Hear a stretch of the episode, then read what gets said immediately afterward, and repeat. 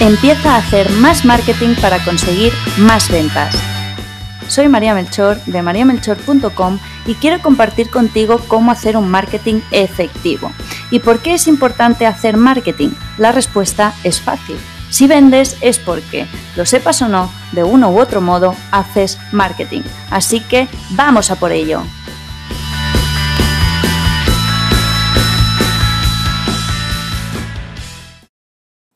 Estoy segura que alguna vez has conseguido un cupón descuento, te has descargado un manual o has ido al súper y te han hecho rellenar una papeleta para conseguir un carro de la compra gratis.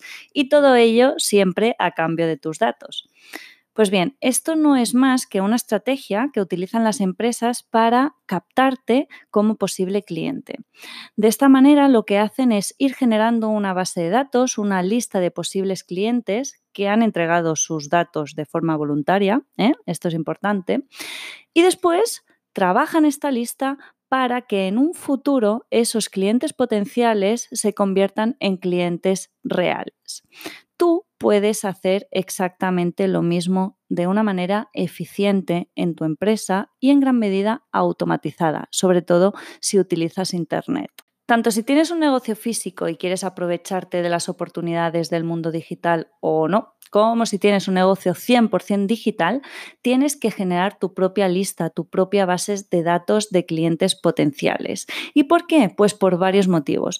El primero de ellos es porque te permite optimizar tu inversión a nivel de tiempo, esfuerzos y dinero en cuanto a visibilidad se refiere. Imagina que alguien está paseando por tu tienda, ya sea física o online, ¿eh? Porque te ha visto en un anuncio y entra a chafardear. Ve lo que hay, no le convence nada y coge y se va. Se acabó la acción. Es decir, tú has invertido un dinero X y ya no tienes una oportunidad de volver a comunicarte con esa persona de nuevo en un futuro.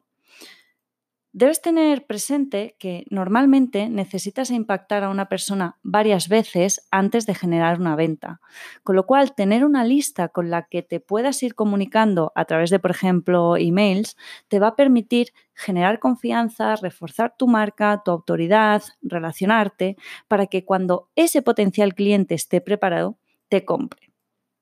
Tener una lista te permite también centrar tus esfuerzos en personas que necesitan lo que estás vendiendo, con lo cual te va a ser más fácil y te va a costar menos tiempo, esfuerzo y dinero generar una venta.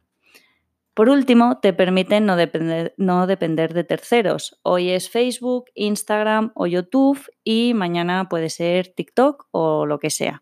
Pero tú no controlas ni tienes los datos de las personas que están en esas plataformas. Imagina por un momento que cierra Facebook o que sus servidores mm, petan o lo que sea. ¿Con qué te quedas?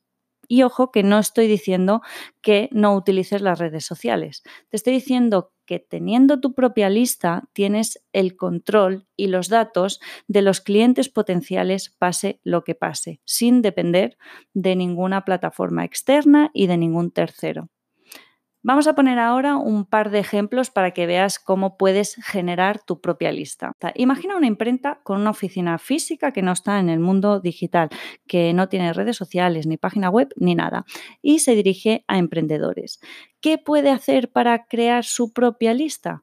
Pues antes que nada plantearse las ventajas del mundo online, que son muchas y le vendría muy bien.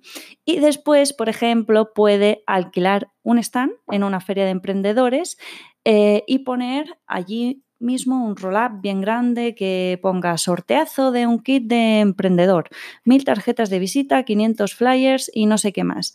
Participa, solo te llevará un minuto pone unas urnas, unas cuartillas por ahí al lado para que los emprendedores puedan rellenar eh, sus datos y listo, o sea, ya está, ya tiene una acción para empezar a incrementar su lista. Imagínate ahora el mismo caso, una imprenta que tiene una oficina física, pero que aparte utiliza el canal online mm, a, a modo de venta o que opera 100% online. ¿Qué puede hacer? Pues exactamente la misma acción, pero utilizando distintos canales. Por ejemplo, puede eh, utilizar Facebook y hacer un anuncio con el sorteo. Lo promociona y cuando la gente pulsa, cuando el emprendedor pulsa sobre ese anuncio, lo lleva a una página en la que se habla única y exclusivamente del super sorteo del kit de emprendedor. A esto se le llama landing page, que ya hablaremos otro día de ello también. En esa misma página se pone un formulario para que deje sus datos y voilà, ya está, ya tenemos otra acción con la cual esta imprenta puede empezar a hacer incrementar su lista de clientes potenciales. Esto es una estrategia concreta, mediante un sorteo que te permite la captación de clientes potenciales, pero evidentemente hay muchas otras que puedes llevar a cabo. Por cierto, si haces un sorteo que esté relacionado directamente con el servicio que ofreces, ¿eh? no regales, por ejemplo, un iPhone si eres una imprenta, porque lo único que estás haciendo es atraer a gente interesada en iPhones y no en impresiones. Bueno, con este capítulo lo que quiero hacerte ver es que tener una lista propia de personas que, y esto es muy importante, voluntariamente han dejado sus datos porque están interesados en algo que tú puedas ofrecer o puedes ofrecer, es uno de los pilares que van a permitirte vender más y mejor.